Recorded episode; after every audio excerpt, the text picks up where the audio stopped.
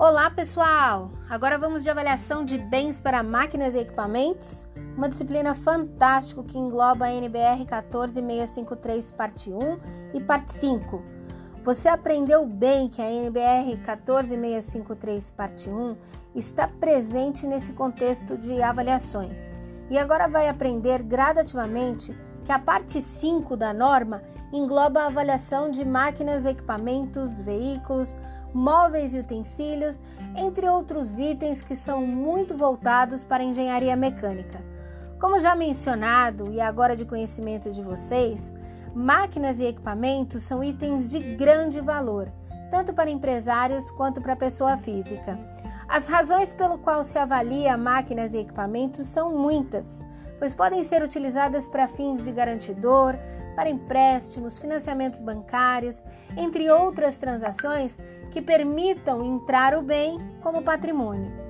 Ao se deparar com a demanda de se tornar um avaliador em máquinas e equipamentos, é muito importante ter consciência de que o ato da vistoria é um dos momentos mais importantes da etapa que antecipa a elaboração do laudo, que será o produto final.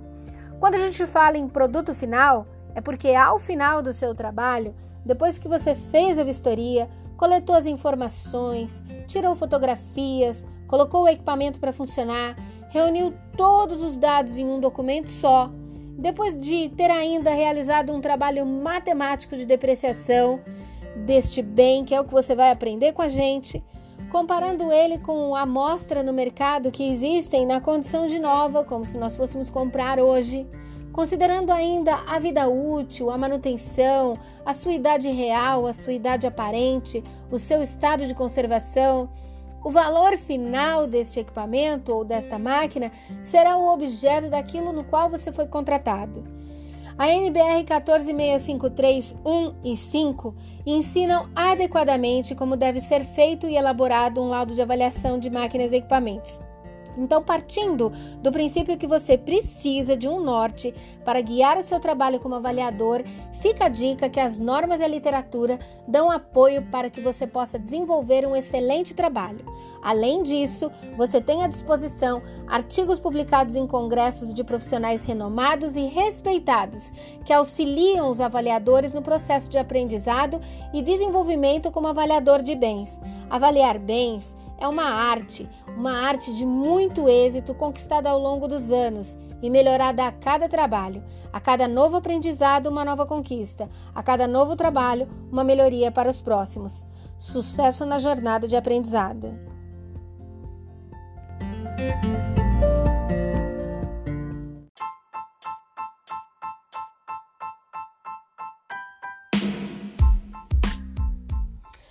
Olá, pessoal! Em nossa disciplina de avaliação de máquinas, equipamentos e complexos industriais, vocês perceberam que novamente nós temos a regência de um procedimento normativo que é a ABNT 14653, parte 5.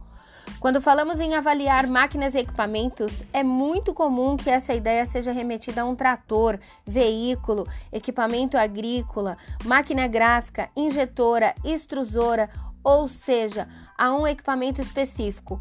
Quando nossa ideia é remetida a um equipamento específico, estamos falando de um bem isolado. Normalmente, esse bem isolado pode ou não estar instalado. Agora, quando falamos da avaliação de complexos industriais, nós remetemos isso a um assunto de uma grandiosidade maior, no qual nós estamos falando que vamos avaliar o terreno, as edificações, as estruturas, as benfeitorias instaladas e não instaladas. E onde entra a diferença de uma situação com a outra? Quando falamos de um equipamento isolado e não instalado, nós estamos falando de um bem que eu consigo mover ele de um lugar para o outro. Não que bens instalados no complexo industrial você não consiga mover, você consegue, mas existe todo um contexto de desmobilização dele. Por exemplo, uma estação de tratamento de esgoto ou de tratamento de água, que são infraestruturas que, além de terem a disciplina da engenharia civil, no que diz respeito às benfeitorias de construção civil que foram feitas nestes locais, você também tem toda a arte da engenharia mecânica, que envolve todo o maquinário e motores que fazem as estações funcionarem.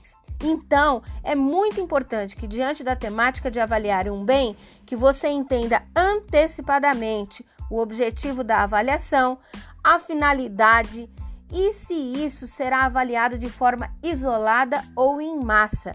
Por isso que avaliar máquinas e equipamentos é uma arte. Antes de qualquer iniciativa, é necessário se aprofundar no conhecimento da norma, pois ela será o passo a passo para o resultado final e perfeito de um laudo de avaliação de máquinas, equipamentos e complexos industriais. Nos vemos em uma nova oportunidade. Até lá!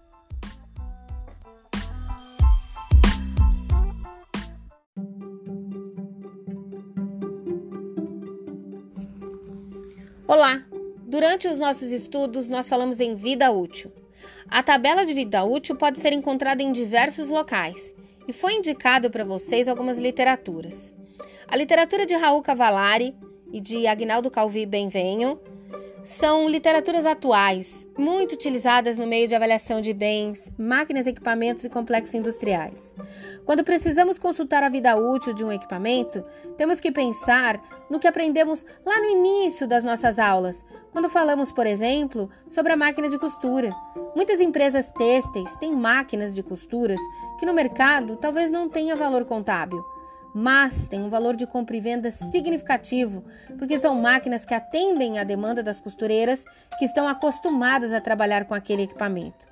É claro que hoje temos equipamentos digitais, eletrônicos, máquinas caríssimas, mas ainda assim, uma máquina de costura que já caiu em estado de sucata, quando tratamos em termos de vida útil contábil, na engenharia, nós podemos tratar da vida útil deste equipamento considerando seu estado de conservação.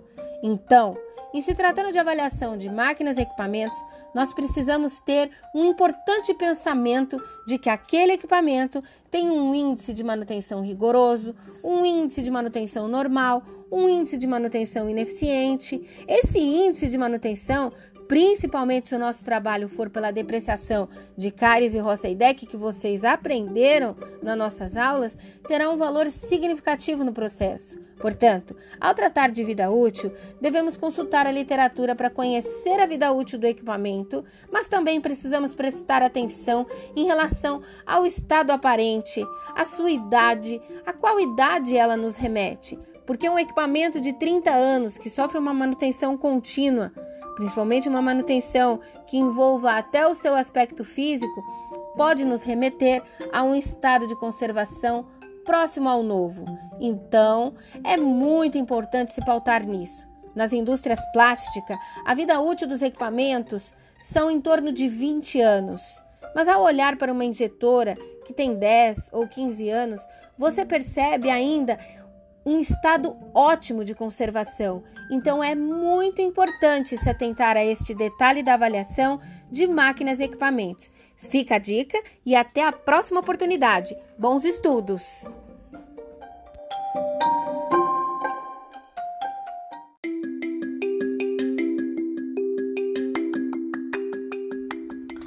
Olá! Nas nossas aulas aprendemos as diferentes formas de avaliar.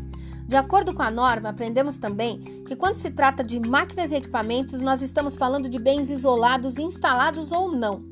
Quando a gente fala de bens isolados, instalados ou não, nós queremos dizer que dentro da fábrica existem bens móveis e bens fixos. Por exemplo, quando nós estamos diante de uma indústria de beneficiamento de óleo vegetal, essa indústria conta com diversos tanques de armazenamento, dutos, condutores, sistemas de exaustão, painéis elétricos, calhas, válvulas, entre outros. Todos esses equipamentos que estão formando essa linha de produção possuem valor. Desta forma, nós podemos considerar que são bens isolados instalados. Essa definição sempre será feita conforme aquilo que for encontrado no local da vistoria. Então, é muito importante na visão do avaliador, ao vistoriar um complexo industrial e se esse for por inteiro o seu objeto de avaliação, ter o discernimento de separar aquilo que será considerado bens isolados, instalados ou não, ok? Quando nós falamos de métodos de avaliação, principalmente para máquinas e equipamentos, os métodos são muitos, ainda mais quando o trabalho for avaliação de um complexo industrial. São muitos os métodos que podemos utilizar para avaliar, sendo os métodos diretos, como comparativo direto de dados de mercado, que é um dos mais famosos e já informado a vocês como sendo o método mais utilizado no Brasil. Mas tem também o método do custo de reprodução. Muitas fábricas, as equipes de manutenções, pessoas que estão trabalhando na fábrica há muitos anos, se desenvolvem a tal ponto que elas conseguem reproduzir algumas máquinas dentro da própria empresa. Esses equipamentos acabam sendo confeccionados ali dentro mesmo, com peças compradas pelos suprimentos para atender à própria demanda de produção deles. Então, é muito importante buscar no acervo da indústria as notas fiscais que compõem aquele equipamento, porque algumas indústrias são tão organizadas ao ponto de cada equipamento possuir sua pasta com arquivos, história, notas fiscais, a forma como ele foi construído. Então, quando falamos em equipamentos de fabricação própria, pode ter certeza que isso nos remete ao método do custo de reprodução, pois dificilmente iremos encontrar uma similaridade fidedigna do equipamento no mercado e talvez seja mais fácil fazer a cotação de como seria se nós fôssemos fabricar esse equipamento novamente nos dias atuais da avaliação. Fica a dica então: sucesso na jornada como avaliadores!